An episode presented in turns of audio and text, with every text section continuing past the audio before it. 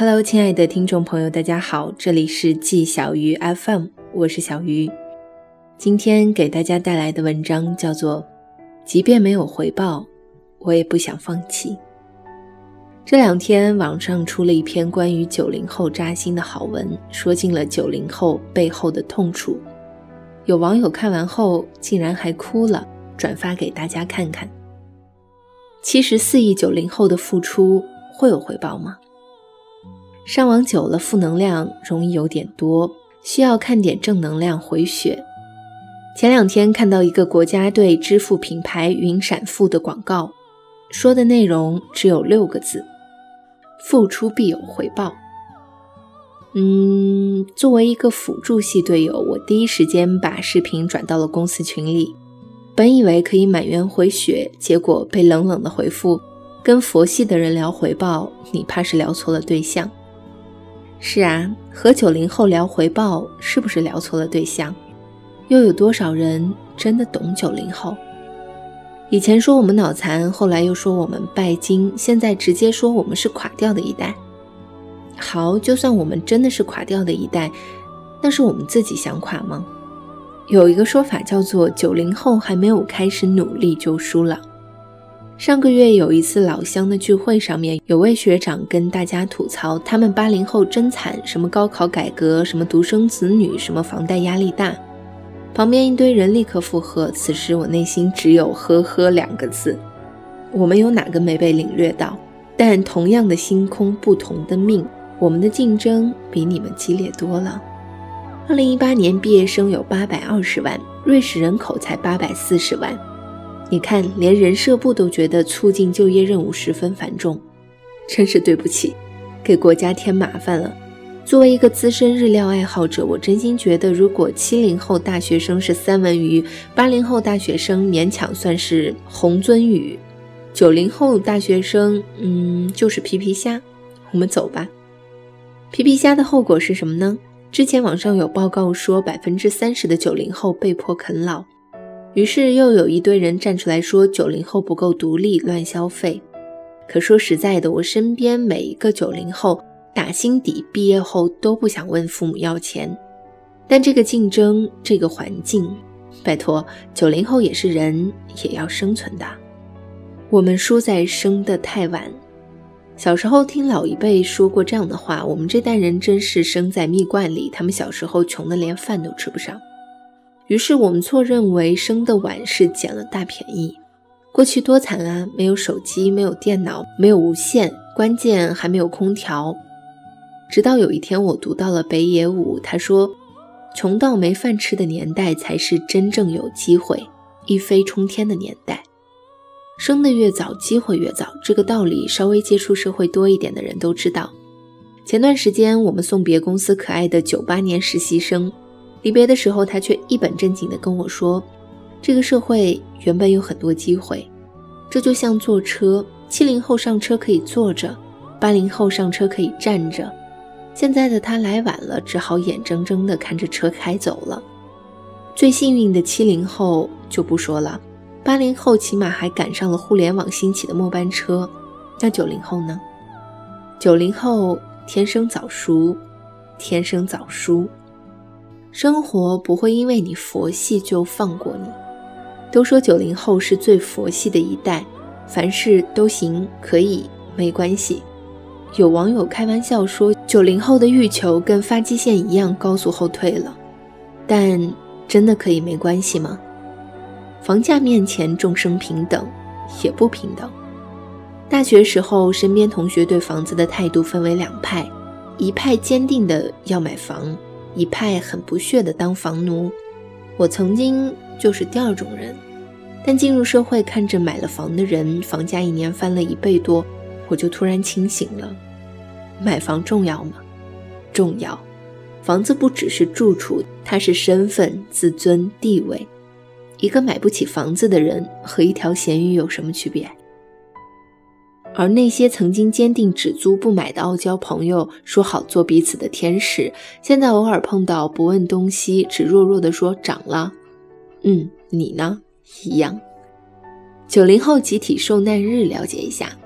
木心说：“从前车马日色都慢，从前的月光族好歹工资到手能撑到月底，现在还有多少人工资到卡能超过一周的？公司一个九五后同事，八张信用卡还款日首尾相连，完美闭环。但他最让人称奇的脑洞是每个月九号借借呗还花呗。我问他慌不慌，他说没关系，反正这天是全国九零后的集体受难日。其实今年的泡面榨菜热销根本不是什么消费降级，那些所谓的有钱的一辈照样全世界跑，推动祖国旅游事业的大好发展。但苍天饶过谁？曾经以追求个性出名的九零后，则不得不在受难日后默默地买点泡面和榨菜，让生活再多保留点味道。被前辈嘲笑，被后辈赶超，这点说起来真的让人不忿。我们九零后小时候被媒体骂非主流，好不容易长大了会还嘴了，现在改被全网群嘲了。网上随便搜第一批九零后，都能看到这样的标题：“北上广不配谈恋爱。”我们采访了一百个漂泊在外的九零后，第一批九零后已经出家了，第一批九零后已经秃了，第一批九零后已经离婚了，第一批九零后已经凉了。九零后用自己的血泪史供养了一大批段子手，成了朋友圈刷屏十万加的主力军。很想问，你们的良心不会痛吗？零零后会比九零后更惨吗？鲁迅先生笔下的酒精老太说：“一代不如一代。”所以零零后会更差吗？不见得。九零后还在试图加入七零后、八零后的游戏，而零零后们却有机会制定全新的游戏规则。他们生活在一个物质更为优越的年代，他们的父母知道如何全面的教育。他们从小就全世界满地图跑，早早的懂得了自我平等、独立和包容。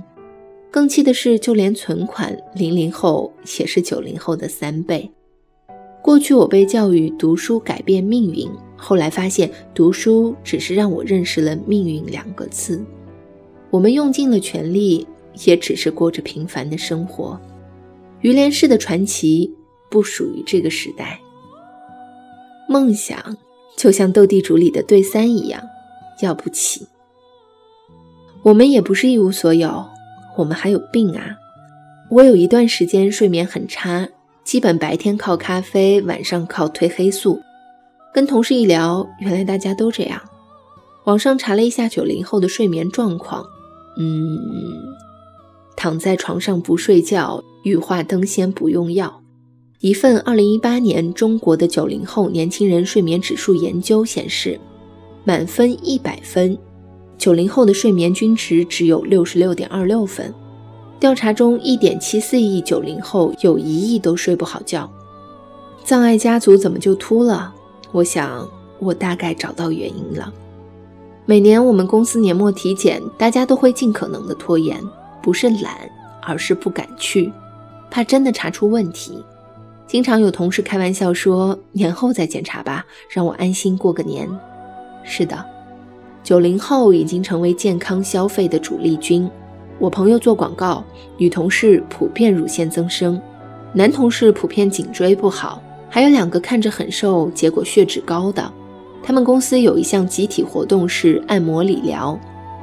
假如你问问身边九零后的健康状况，你会发现养生真的是刚需。曾经传过一个段子，一段九零后和零零后的三角恋。零零后姑娘发帖痛斥：“你一个上世纪的老女人，拿什么跟我争？”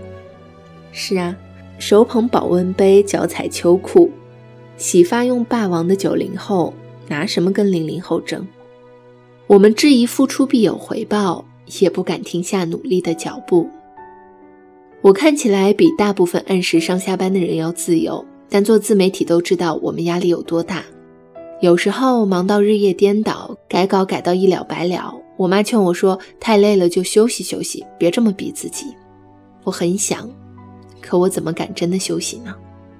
即将退休的马老师说过：“创业的路上，今天很残酷，明天很残酷，后天很美好。很多人死在了明天的夜里。”作为一个创业者，我一直很怕自己死在明天的夜里，所以我只能不停的努力。付出到底有没有回报？我要在心里打个问号。但也仅仅是个问号。我不会因此停止努力。知乎上有人问：为什么发现身边努力却得不到回报的现象越来越普遍？热评第一的回答寥寥数语，却获赞一万五千。有些回报是有名额限制的，无论有多少人很努力，只有少数几个最努力的才有回报。但即便只有少数几个，我也不想放弃。你呢？以上就是本期节目的全部内容。如果你喜欢我的节目呢，也欢迎关注我的新浪微博“小杨小汤圆”和我取得联系。年轻人，不要老熬夜。晚安，今天也是很想你的。